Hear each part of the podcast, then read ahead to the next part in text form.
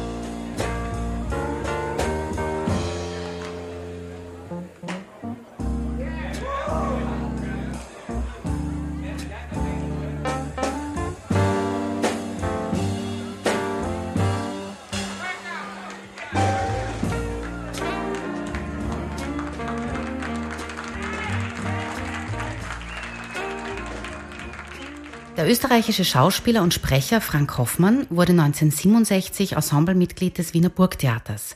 Schon viele Jahre ist er Intendant des Güssinger Kultursommers und einem breiten Publikum wurde er als Moderator der ORF-Sendung Trailer bekannt. Heute ist er mein Gesprächspartner, weil er regelmäßiger Moderator der Radiosendung Ö1 Jazznacht ist und Joe Zawinul persönlich kannte. Frank, du bist kein Musiker, aber leidenschaftlicher Jazzhörer und Kenner. Was glaubst du, warum ist gerade Mercy, Mercy, Mercy äh, so berühmt, so bekannt und hat einen Grammy Award bekommen?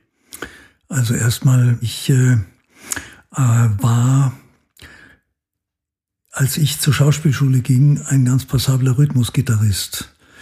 Insofern habe ich eine musikalische Vorbildung. Ähm, ich habe dann später Joe Zawinul sehr gut kennengelernt und wir sind sehr enge Freunde geworden.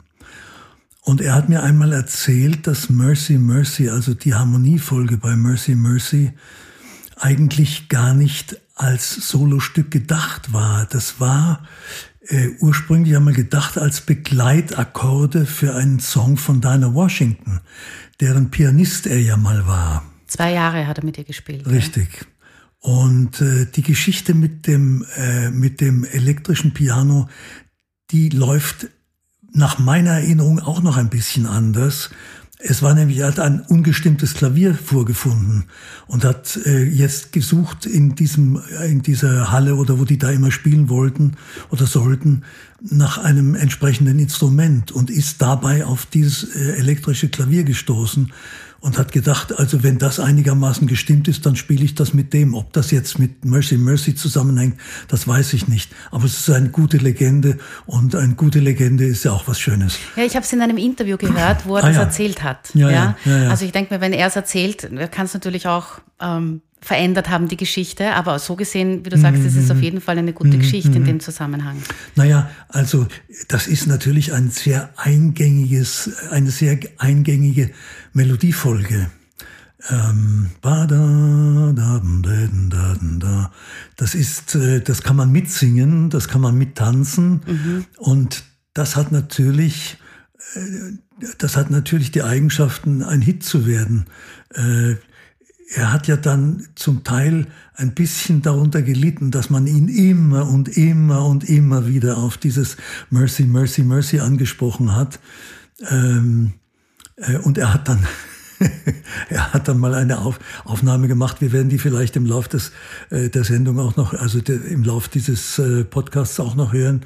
Äh, die heißt No Mercy for Me. Die äh, basiert auf, auf Mercy, Mercy, Mercy. Aber No Mercy for Me heißt ja äh, keine Gnade mir gegenüber.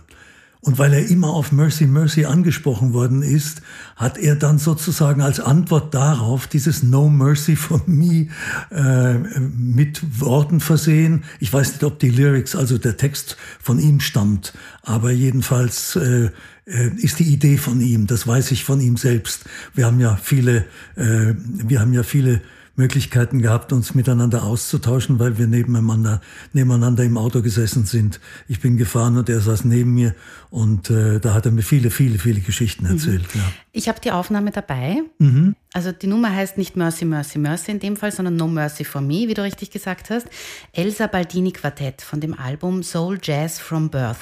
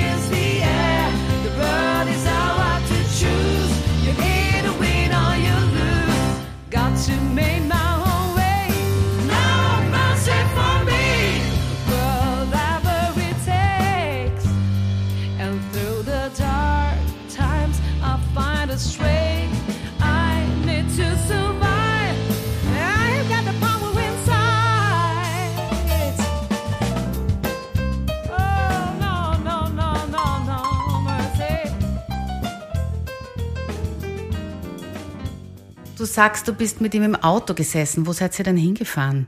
Wir sind in Österreich herumgefahren, wir sind aber auch in Amerika herumgefahren, denn ich habe ihn ja äh, in Amerika besucht, das heißt in, äh, nicht nur in Malibu, wo er zum Schluss gewohnt hat, sondern auch in New York in der 12. Straße hatte er ein Loft mit einem Tonstudio und dort haben wir gemeinsam eine CD aufgenommen. Die CD heißt Mauthausen und die basiert auf der Befreiungsfeier im Jahr 1998 der Befreiungsfeier von Mauthausen.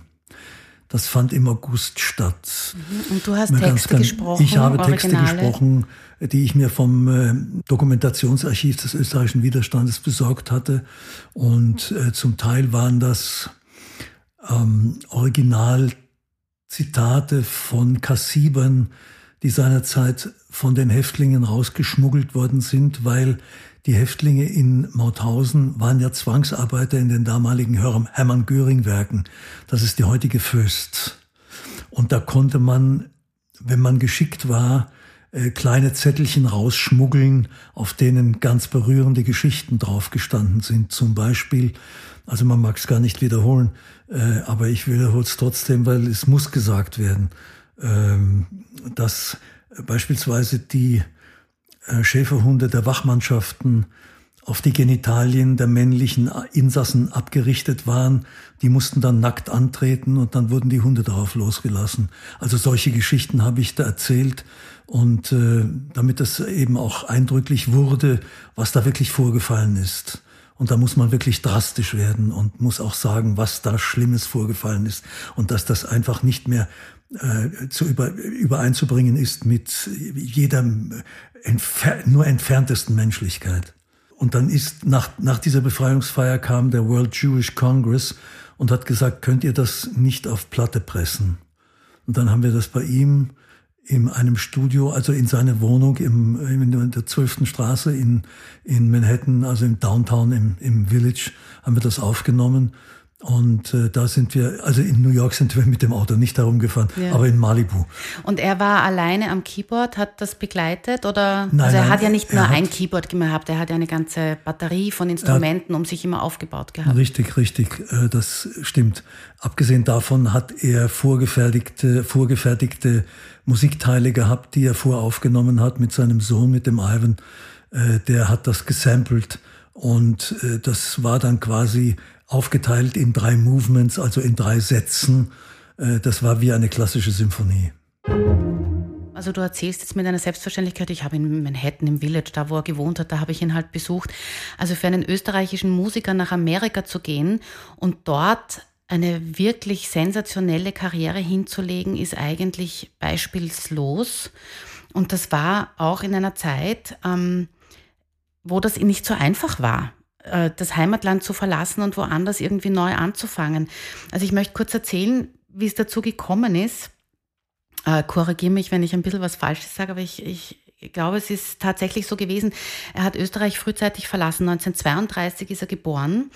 Und äh, mit sechs Jahren war irgendwie ganz klar, dass er einen Unterricht braucht, weil er so ein Talent ist. Er ist aus einer sehr musikalischen, er hatte auch ein absolutes Gehör und hat begonnen, Akkordeon zu spielen. Mhm. Und er hat eben in einem Gespräch, habe ich gehört, wie er erzählt hat, schon als Kind hat er angefangen, dieses Akkordeon zu zerlegen und irgendwie an neuen Sounds gebastelt daran, dass das irgendwie anders klingen könnte. Das hat er von seinem Großvater geschenkt bekommen, dieses, äh, dieses äh, Akkordeon. Das Akkordeon. Und ähm, das war dann bald einmal zu wenig und ähm, er hat also eine Sondergenehmigung bekommen, um am Wiener Konservatorium zu studieren. Dort hat er dann also als Kind schon gelernt Klavier, Geige und Klarinette.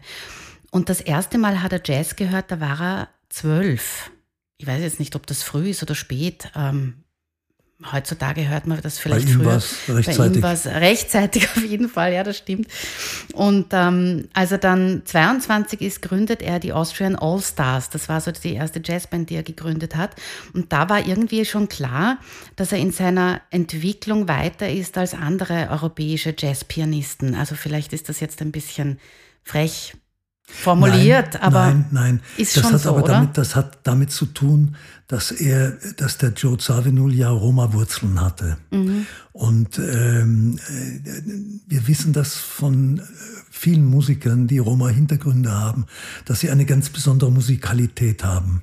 Und das hatte der Joe auch. Mhm. Äh, er hat natürlich vorher schon hier in Wien gespielt mit dem Fatty George und mit verschiedenen anderen Musikern seines, äh, seines Alters, mit dem Hans Salomon. Und, ähm, Der war da auch dabei, eben mit, bei den Allstars. Mit, mit, ganz, ganz vielen anderen. Äh, und dann kam es eben zu diesen, zu diesen Austrian Allstars. Mhm. Mhm. Und dann hat er sich beworben für ein Stipendium an der Berklee School of Music. Ja, in Boston ist das. Richtig, ja. Und äh, Dort ist er dann natürlich auch genommen worden und 1959 geht er nach New York. Keine zwei Tage war er dort, dann hat er schon Ella Fitzgerald begleitet. Und kurz darauf hat ihn der Trompeter bzw. Big Band äh, Leiter Maynard Ferguson Maynard, schon ja. engagiert. Also er ist sofort, also der ist nicht tagelang, äh, weiß nicht, hat einen Job gesucht oder so, sondern war sofort drinnen. Und dann hat er eben, wie wir schon gesagt haben, mit der Dinah Washington gespielt, zwei Jahre lang. Die hat ihn übrigens äh, immer Joe Vienna genannt. Das finde ich auch nett. Irgendwie. Also, aus, also jo, Josef mhm. natürlich hat er geheißen und aus, äh, in Amerika wurde dann Joe daraus. Und irgendwann hat er dann nach, das hat er selber gesagt, ist ihm das dann irgendwann auf die Nerven gegangen. So, wenn man so seine Stimme im Ohr hat, hat er gesagt, die ewige Bluserei. Es war dann ein bisschen fad. Und ähm, dann hat er ein Angebot gekriegt von Miles Davis und das hat er aber damals noch Ausgeschlagen. abgelehnt, genau, weil ja. er gesagt hat, er ist nicht reif dafür. Und ähm, dann hat er keinen Paul Adderley eigentlich schon kennengelernt. Der war der Trauzeuge bei seiner Hochzeit mit seiner Frau. Mhm. Ähm, und mit ihm hat er dann gespielt neun Jahre lang. Und das und er war in New York und dann war die Karriere eigentlich schon ähm, ja, vorbestimmt, mit diesen ganz großen Leuten des Jazz zu spielen. Und er war als weißer Pianist in einer schwarzen Band des Soul Jazz. Also das muss man sich mal vorstellen. Ja, da gibt es eine, gibt's eine tragische Geschichte. Äh, die haben irgendwo in Alabama gespielt, also jedenfalls im Süden der Staaten. Das war zur Zeit, als äh, die Schwarzen noch hermetisch von den Weißen äh, getrennt waren, also die Rassentrennung mhm. sozusagen. Und da kam er dort an in dem Club und der durfte nicht auftreten, gemeinsam mit seinen schwarzen Bandkollegen, also mit den Kollegen vom Cannonball Adderley Quintet, denn die waren ja rund um ihn herum alle dunkelhäutig. Und äh, das Publikum wurde aber unruhig und hat äh, schon angefangen zu revoltieren und dem Clubmanager blieb nichts anderes übrig, als äh, den Joe gemeinsam äh, mit seinen Bandmitgliedern, weil der Cannonball immer gesagt hat, this is our musical director, uh, we can't play without him. Und äh, dann sind die gemeinsam auf die Bühne gegangen und der Joe hat gesehen, dass an einem der Folgetage die Band von seinem Freund Maynard Ferguson angesagt war und hat den Maynard angerufen und hat gesagt, hör mal zu, wenn du da hinkommst und du hast schwarze Musiker in der Band und weiße Musiker, dann äh, mache ich dich darauf aufmerksam, da gibt es Schwierigkeiten. Auf der Maynard gesagt hat, wir fahren da gar nicht hin. Sagt er, wieso? Und sagt er, äh, Maynard, die haben den Clubmanager erschossen. Der Kuckucksklan hat den Clubmanager erschossen, weil er dich gemeinsam äh, mit äh, dem mit dem Cannonball auf die Bühne gelassen hat und mit also mit den mit den Bandmitgliedern mhm. und das hat er mir erzählt und er hat gesagt ja also fast Frankie konnte da nichts dafür äh, das wir haben das als völlig wahnsinnig empfunden, dass wir da nicht gemeinsam auf die Bühne gehen können. Mhm. Ja. Gott, ist das traurig, mhm. fürchterlich. Ja. Der Trompeter Miles Davis sagte, um so eine Musik schreiben zu können, muss man innerlich frei sein, Joe Zawinul heißen, eine schwarze Frau haben, aus Wien stammen und frei von Klischees sein. Also ich finde das großartig, dieses Zitat, weil Miles Davis erklärt in einem Satz, eben wie es möglich sein konnte, dass Zawinul als Wiener in Amerika tatsächlich eine Weltkarriere machen konnte. Hast du es gekannt, das Zitat? Ja, ja, ich habe es gekannt. Es gibt noch ein anderes schönes Zitat. Er hat ja drei Söhne gehabt den Ivan, den Anthony und den Erich. Erich der ja. Erich ist vor kurzem hier gestorben ja, an Corona. Mhm. Äh, den Ivan gibt es noch, der lebt jetzt auch in Wien und der, und, äh, der äh, Anthony, der lebt nach wie vor in Los Angeles. Der kommt aber nächstes Jahr hierher, mhm. äh, weil wir nächstes Jahr ein großes Geburtstagsfest für den Joe machen. Mhm. Und äh, er hat gesagt, äh, er, hätte drei Söhne, die sind äh, wie die Suites von Duke Ellington, Black, Brown and Beige. Mhm. Hat über die eigenen Kinder gesagt. Ja, ja. der schwärzeste, also der dunkelste ist, ist der Anthony. Und äh, dann kam der, glaube ich, der Ivan und, äh, und Beige war dann eben war der, der, Erich. Erich ja, ja. ja, ja. Ich habe auch eine Aufnahme von Mercy, Mercy, Mercy gefunden, die sehr reduziert ist in der Besetzung Bass, Klavier und Gitarre. Kevin Eubanks, er spielt Gitarre. Mhm. Ähm, man kennt ihn als Bandleader der Tonight Show Band in der gleichnamigen Late Night Show. Das war mit Jay Leno und bis 2010 hat er das gemacht. Musik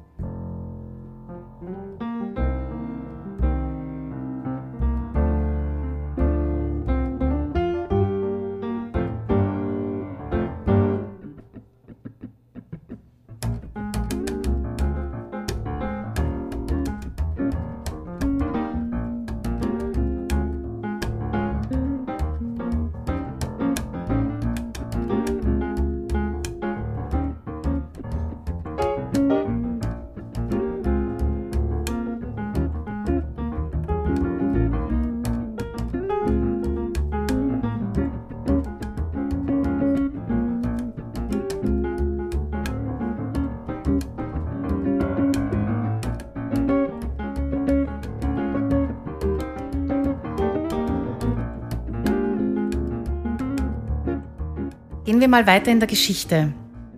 Es ist natürlich, wenn wir über Mercy, Mercy, Mercy sprechen, sprechen wir natürlich auch viel über Joe Zawinul. Das gehört mhm. natürlich in dem Zusammenhang wirklich, äh, der Interpret ist mit der, mit der Nummer, die heute besprochen wird, einfach, äh, der gehört dazu. Und die Geschichte ist eben auch spannend. Ende der 60er Jahre lehnt Sabinol ein Angebot, mit Miles Davis zu spielen, nicht mehr ab. Er spielt auf zwei Alben des Trompeters, die Meilensteine des frühen Jazz-Rock werden. Das eine Album 1969 war In a Silent Way. Das ist das erste Fusion-Album, das Miles Davis gemacht hat. Und mhm. In a Silent Way ist also mhm. die Titelnummer, die mhm. die Zawinul äh, geschrieben hat für ihn. Und er hat erzählt, angeblich hat Miles Davis ähm, ganz zum Schluss, also kurz bevor er gestorben ist, äh, gesagt, In a Silent Way war immer seine Lieblingsnummer. Weißt du, ob das stimmt? Das weiß ich nicht.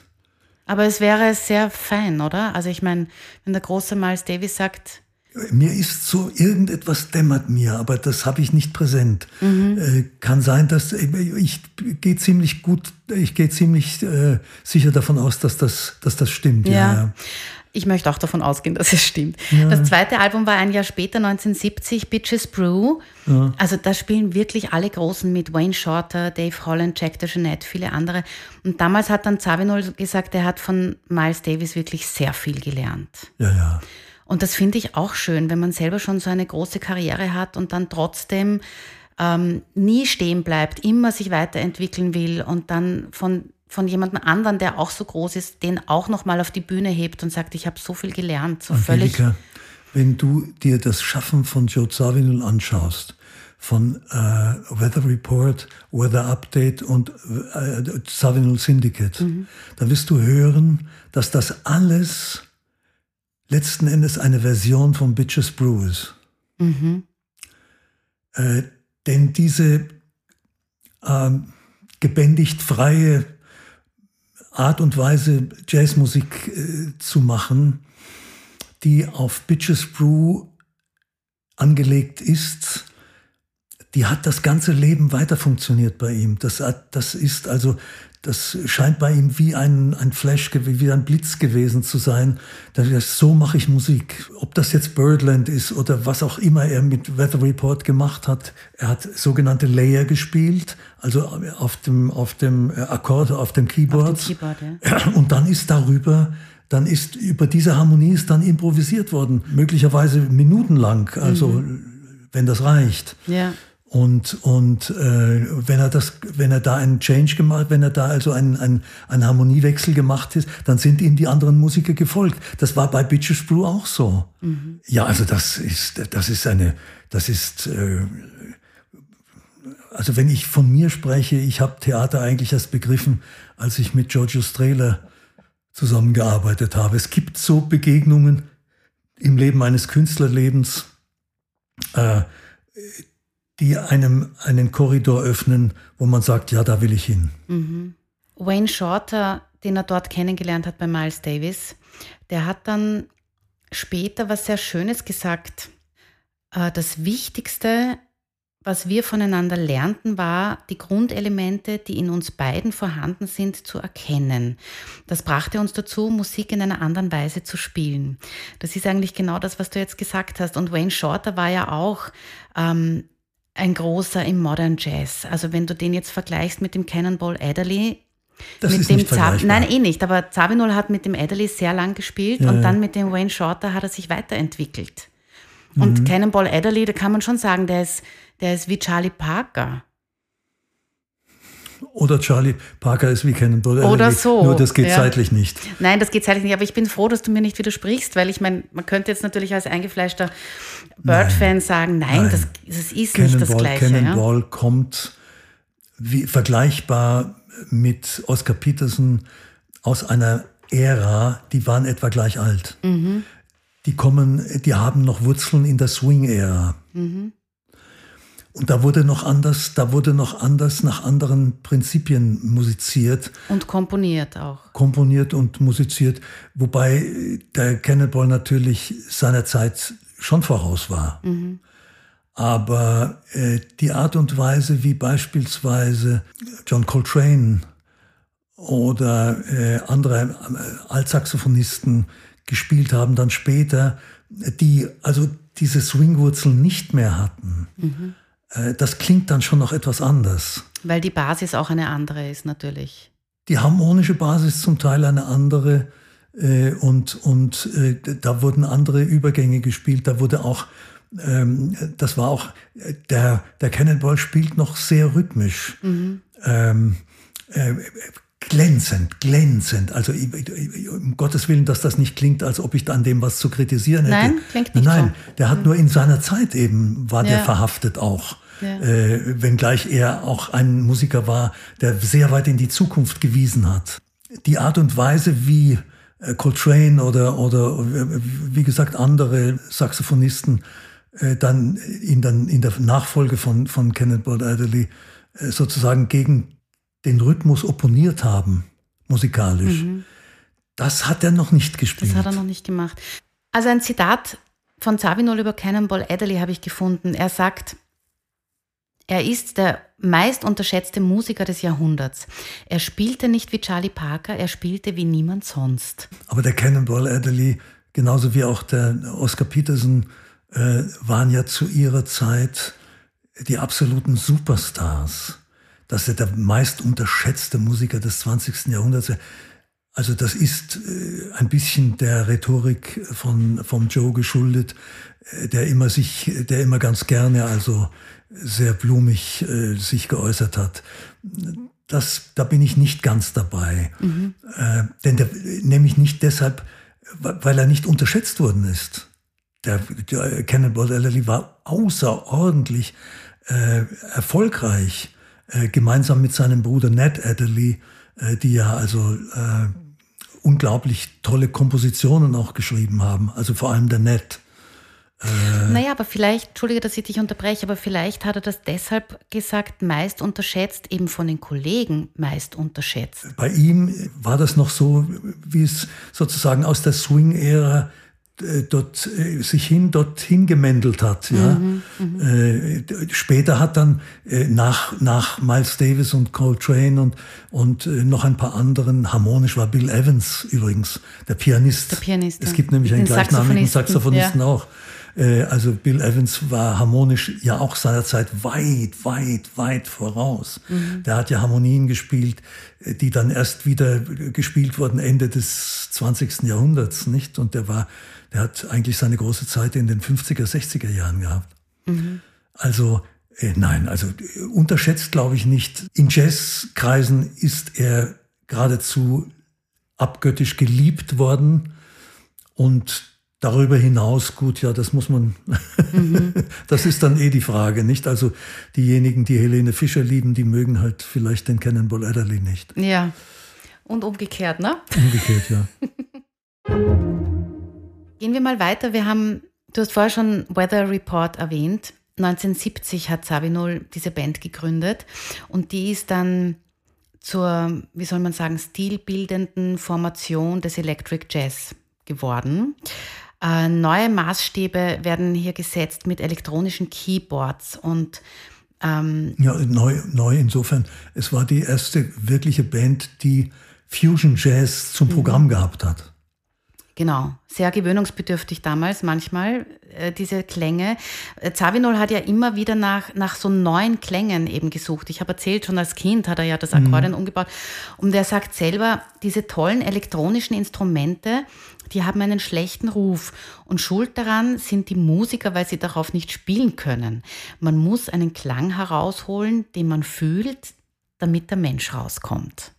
Das ist schon sehr Zavinol, oder? Du bist Pianistin, Angelika. Mhm. Du hörst doch heraus, wenn ein Horowitz spielt mhm. oder wenn ein Gulda spielt. Mhm. Das kannst du doch hören. Mhm. Das heißt also, der Mensch, die Persönlichkeit, die dahinter steht, drückt sich sozusagen immer aus, auch in der Berührung der Tasten. Mhm. Natürlich, keine Frage. Ja. Äh, äh, du hörst es am Anschlag, mhm. du hörst es an der Länge der Töne, wie äh, die Pedale bedient werden mhm. zum Beispiel. Mhm. Äh, das ist natürlich beim elektrischen Piano auch so. Da, mhm. da kannst du ja hunderttausend Versionen an Knöpfen einstellen. Das ist also, da gibt es Klangschattierungen auf, äh, weiß ich, geradezu unbeschränkte Art und Weise. Und da hörst du natürlich letzten Endes, wenn das, hörst du, wie das gemacht wird. Und dann hörst du letzten Endes auch durch, von wem es gemacht wird. Das stimmt. Aber die zwei Musik, also wenn du jetzt sagst Horowitz Gulda, sind wir jetzt bei der klassischen Klaviermusik, die interpretieren ähm, eine Beethoven-Sonate. Die Noten sind immer die gleichen, ja, aber die Lautstärke, das Tempo, so wie du sagst, wie die Taste, äh, so erkennt man hm. als Pianistin, als Pianist, wer spielt. Also wenn ich das wohltemperierte Klavier von Keith Jarrett höre, ja. Dann ist das anders wie von einem klassischen Pianisten. Ja, ganz sicher sogar. Ja, ja. ja, Benny Goodman hat auch das Mozart-Klarinettenkonzert gespielt. Richtig, richtig. Hat auch komplett anders geklungen. Aber bei Zavinul und vor allem bei Weather Report oder bei Fusion Jazz sind wir ja sehr in der, in der Improvisation. Sicher. Natürlich. Ja. Ja, ja, und, und, und äh, was war jetzt deine Frage? Nein, es war gar keine Frage. Es ist nur, ähm, ich stelle fest, dass natürlich ähm, ein, ein, ein Pianist, der dasselbe Stück interpretiert wie ein anderer, mhm. von einem Laien, von einem Nicht-Musiker vielleicht nicht so erkannt wird, wie natürlich jetzt äh, in der improvisierten Musik, in der Jazzmusik, wo eben nicht nur die Technik ähm, des Interpreten zu hören ist, sondern einfach auch die ganze Harmonik, die ganze Stilistik, wie improvisiert wird. Und so Angelika. gesehen war Zawinul sowieso alleinstehend, weil man den sowieso immer erkannt hat. Jazz muss man auch mit dem Kopf hören. Mhm. Ähm, genauso wie jede Art von Musik letzten Endes. Von seriöser Musik, sage ich mal. Ähm, wobei ich mich jetzt zurückhalte zu sagen, was seriöse Musik ist und was nicht. Aber äh, man muss äh, den Jazz mit dem, mit dem Kopf hören und man muss ihn aufmerksam hören. Und wir sind davon ausgegangen, dass der Joe gesagt hat, äh, ich glaube, ich habe das Zitat noch richtig im Kopf, gleichgültig wie und was man spielt, es muss immer, es kommt letzten Endes immer der Mensch durch. Mhm. So. Und da sind wir an dem, da sind wir an dem Punkt. Äh, wenn du als Jazzmusikhörer seriös zuhörst und dich nicht berieseln lässt, mhm. dann kannst du sehr gut selektiv hören. Das heißt, du kannst verschiedenen Instrumenten folgen.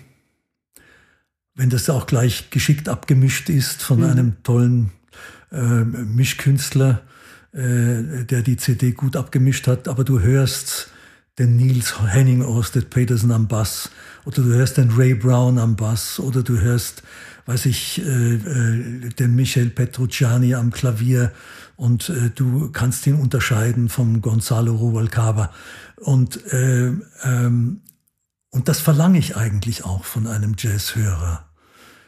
Oder ich wünsche es mir, sagen wir es mal so. Mhm. Sonst würde ich die Jazznacht nicht machen auf Ö1 ich wünsche es mir von einem Jazzhörer, dass er aufmerksam, aufmerksam zuhört und sich dieser Musik hingibt und diese Musik auf sich einwirken lässt, diese, sich von dieser Musik streicheln lässt, sich von dieser Musik einhüllen lässt, sich von dieser Musik auch emotionalisieren lässt. Denn der Jazz arbeitet ja auch im Gekröse, also im Beutel. Mhm.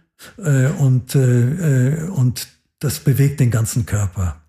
Und deshalb ist es auch so, dass es bei den Jazzmusikern eben einfach, die haben ja auch einen, die haben ja auch den Wunsch, etwas an ihr Publikum zu bringen.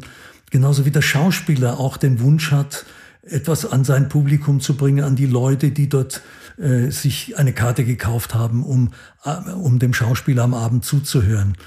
Äh, und da passiert es halt ganz selten, dass man, dass man, dass man Abende erlebt, wo man das, was die Musiker Flow nennen, dass man in den Flow kommt, also dass man sozusagen im gleichen Rhythmus mit dem Publikum atmet und eigentlich an diesem Abend nichts mehr schiefgehen kann, zumindest für diesen Moment. Mhm. Und das sind Momente, die mich glücklich gemacht haben, die waren in meinem Leben, vielleicht sind meine Anforderungen an solche Momente auch zu hoch, aber die waren in meinem Leben nicht sehr häufig. Aber die Male, wo ich das gespürt habe und wo ich das gespürt habe, dass ich mit dem Publikum eins werde, dass ich mit dem Publikum verschmelze, äh, die haben mein Leben reich gemacht. Und so war das sicher auch beim Joe. Äh, diesen Floh zu spüren, dass in dem, es gibt ja diese wunderbare Geschichte vom Duke Ellington vom Newport Festival. Ich weiß nicht, der hatte einen Saxophonisten, der hieß Paul Gonsalves. Und da gibt es eine Nummer, die heißt äh, äh, Crescendo et diminuendo in Blue. Also lauter werden und leiser werden ja, ja. in Blue. Und die hat Jazz. er, und das hat der, äh, der, der Ellington komponiert. Und der Paul Gonsalves äh, war, das war geplant, dass der so drei bis vier Chorusse, also drei bis viermal über das Thema improvisiert. Mhm. Nun hat der, nun hat, der war ein Freund, der, der war ein Feind der vollen Flasche. Also der hat ganz gerne mal ein bisschen gegiftelt und hat auch ganz gerne ein bisschen was weggeschluckt. Und der hat nun angefangen, einen Chorus nach dem anderen zu blasen. Es waren letzten Endes 34 Chorusse daraus. Wow. Und die sind alle, und, und äh, der, der ähm, Gründer dieses Festivals, des Newport Festivals, mir fällt jetzt der Name im Augenblick nicht ein. Das macht nichts. Vielleicht später. Ja. Äh, der wollte, der hat schon gesagt, um Gottes Willen, jetzt weil es ist im Publikum plötzlich ein schwarzes Mädel aufgestanden und hat angefangen zu tanzen, was damals nicht üblich war.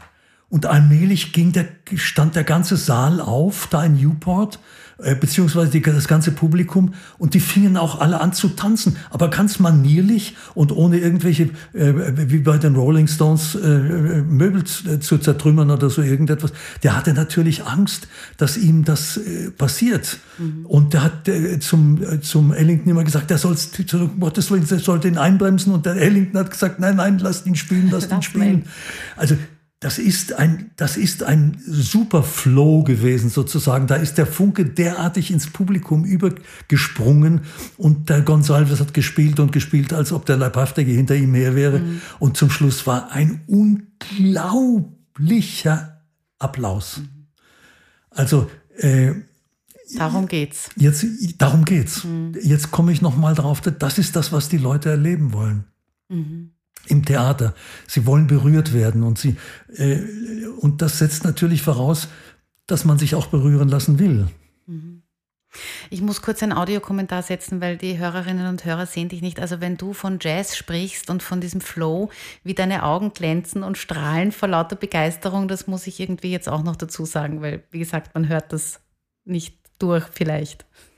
Ich also, hoffe, man hört es durch. Die Begeisterung, ja. In Joe Zavinos letzten ungefähr 15 Jahren zieht es ihn immer wieder nach Österreich. Er war relativ häufig hier und er hat dann hier nach dem New Yorker Vorbild des Jazzclubs Birdland auch hier in Wien das Birdland gegründet im Hotel Hilton. Und ähm, kurz darauf, am 11. September 2007, das war nur eineinhalb Monate nachdem seine Frau gestorben ist, ist er mit 75 Jahren gestorben. Ja, äh, er hat sein letztes Konzert am, er ist am, äh, am 11. September gestorben. Mhm. Also äh, 9-11. Ja. Mhm. Er hat äh, sechs Wochen vorher bei mir in Güssing noch sein letztes Konzert gespielt. Mhm.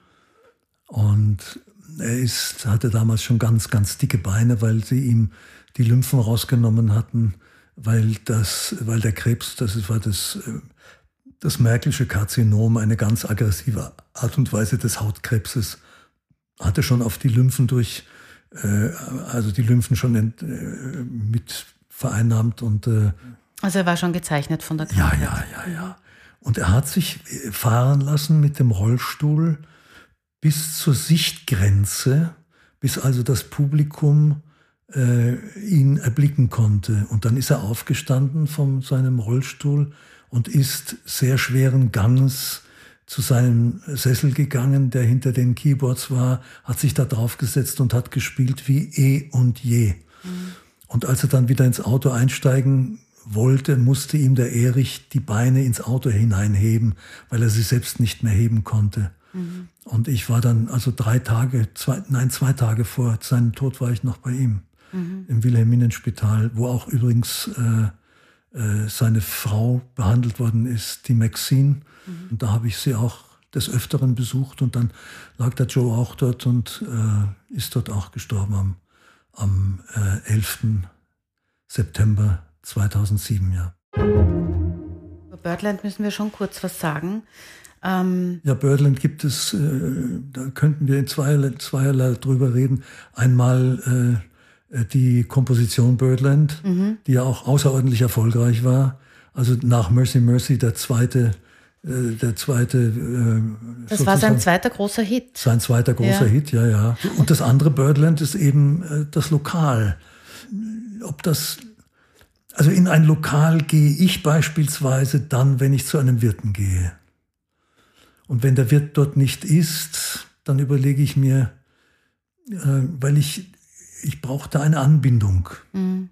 Na gut, das Birdland, das wurde dann ja eh geschlossen. Und das, ja, und das Birdland mhm. hat deshalb nach meinem bescheidenen äh, Beobachtungen nicht funktioniert, weil der Joe nicht dort war. Also man hat möglicherweise damit gerechnet, ihn dort zu treffen. Er war gelegentlich dort und hat gelegentlich dort gespielt, aber eben nur gelegentlich. Zur Musiknummer Birdland wäre noch zu sagen, also unabhängig davon, dass Yazabinol wahnsinnig viele Auszeichnungen bekommen hat. Also den Hans-Koller-Preis, den Miles Davis Award, den Ehrenring der Stadt Wien natürlich, den Amadeus Austrian Music Award. Also die Liste ist wirklich lang.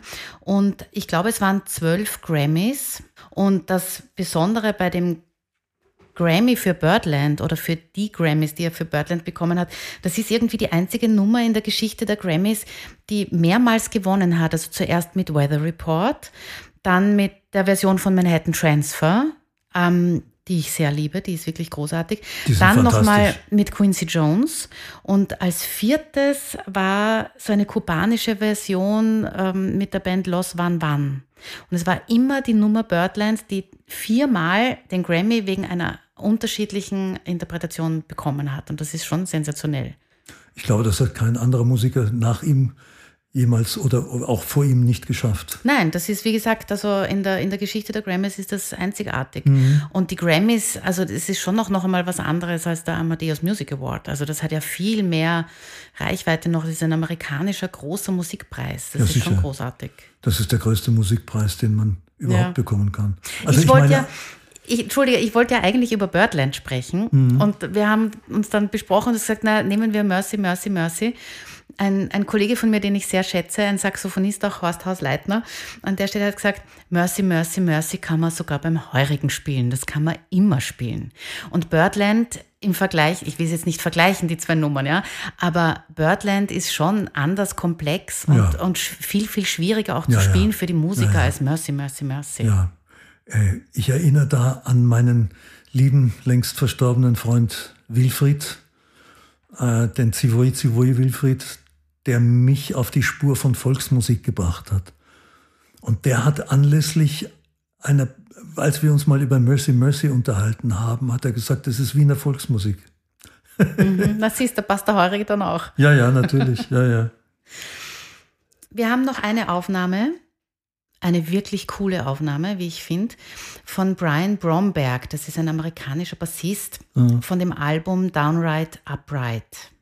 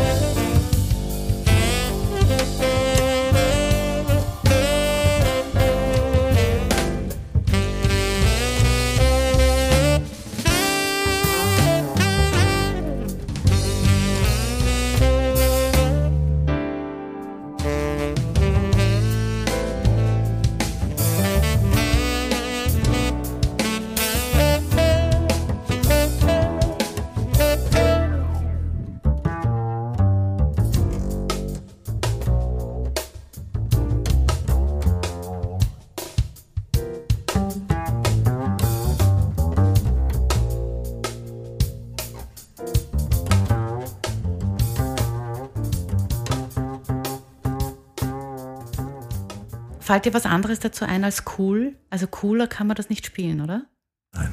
Nein, es ist, sehr lässig, also oder? es sei denn, man spielt, es sei denn, er spielt selbst mit dem Adderley. Ja. Also das ist sehr nahe an der Originalaufnahme. Also äh, äh, die Übergänge äh, beziehungsweise die Einleitung, die der Bass da spielt, äh, die ist schon äh, ziemlich cool. Ja. ja, haben wir mit einer sehr coolen Aufnahme begonnen, mit der Originalaufnahme nämlich und mit ja. einer sehr coolen abgeschlossen. Im besten Fall würde ich sagen, haben wir vielleicht auch ähm, einige Hörerinnen und Hörer neugierig gemacht, sich ein bisschen mehr Jazz anzuhören. Es lohnt sich. So es, lohnt, es lohnt sich, sich weil, schon, gell? Äh, ja, weil der Schön Jazz, gesagt, es weil lohnt der, sich. Weil der Jazz äh, erzählt so viel. Mhm. Der Jazz ist ja auch eine äh, Musik der Befreiung. Äh, man muss ja viele man muss ja viele Dinge hören. Es gibt ein wunderbares Buch von einer Jazzmäzenin aus den 1950er und 40er Jahren. Die heißt Panonica de Königsvater. Und die hat ein Buch, ein, das heißt ihre Nichte nach ihrem Tod. Weil zu, ihr, zu ihren Lebzeiten hat das kein Verleger angenommen. Äh, sie hat Polaroid-Fotos gemacht, unter anderem eben auch vom Zawinul, von Miles Davis, Art Blakey. Bud Powell ist bei ihr gestorben, Charlie Parker ist bei ihr, hat bei ihr gewohnt in New Jersey. Und die hat äh, drei Fragen gestellt den äh, Musikern. Äh, welche drei Wünsche, nein, eine Frage, welche drei Wünsche hättest du, die dir sofort erfüllt werden könnten? Und hat all diese äh, Musiker mit einer Polaroid-Kamera fotografiert. Mhm. Und daraus ist ein Buch geworden. Und äh, ich sage das deshalb, weil die Antworten so viel reflektieren über die Schwierigkeiten, äh, die Musiker gehabt haben in den 50er, auch in den 60er Jahren noch denn äh, durch den Civil Rights Act 1964 ist ja die Rassendiskriminierung nicht mit einem, mit, mit einem Schlag verschwunden. Äh, äh, ähm, der Miles Davis hat auf diese Frage, was will, welche drei Wünsche, drei Wünsche hättest du, äh, hat, hat nur gesagt, being white. er will weit, also will das ist sein, nicht nur eine Pointe. Mm. Ja. Das ist nicht nur eine Pointe, dahinter steht ein schwarzes Leben. Mhm. Er möchte gerne weiß sein. Ich glaube ihm das sogar. Mhm. Selbst unter dem Verzicht auf seine schwarzen musikalischen Wurzeln mhm. wollte er gerne weiß sein. Mhm. Und da gibt es noch ganz berührende Dinge, die so den Hintergrund aufscheinen lassen, vor welchem Hintergrund die gelebt haben damals. Also in dem Buch hast du die, die Fotos und die Antworten ja, ja, dabei. Ja, ja. Ja, muss ich mir besorgen. Danke ja, für den Tipp. Ist ja. bei Reklam erschienen und es gibt es, glaube ich, nur noch antiquarisch, also über, äh, über, äh, über äh, es gibt im Internet ja solche äh, Apps, wo man äh, die zu Buchhandlungen führen, die antiquarische Bücher mhm. führen. Und dann muss man suchen wie einen Schatz.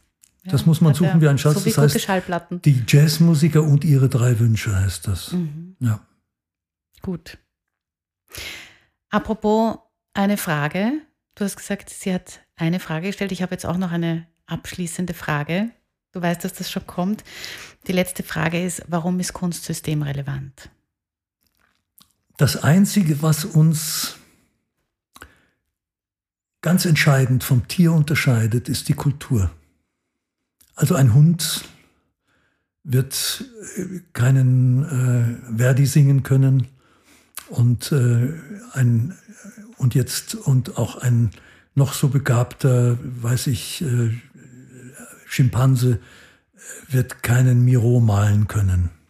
Also das, was uns unterscheidet vom Tier, ist die Kultur. Und wenn wir uns dieser Relevanz entschlagen, dann setzen wir uns gemeinsam wieder auf die vier Füße.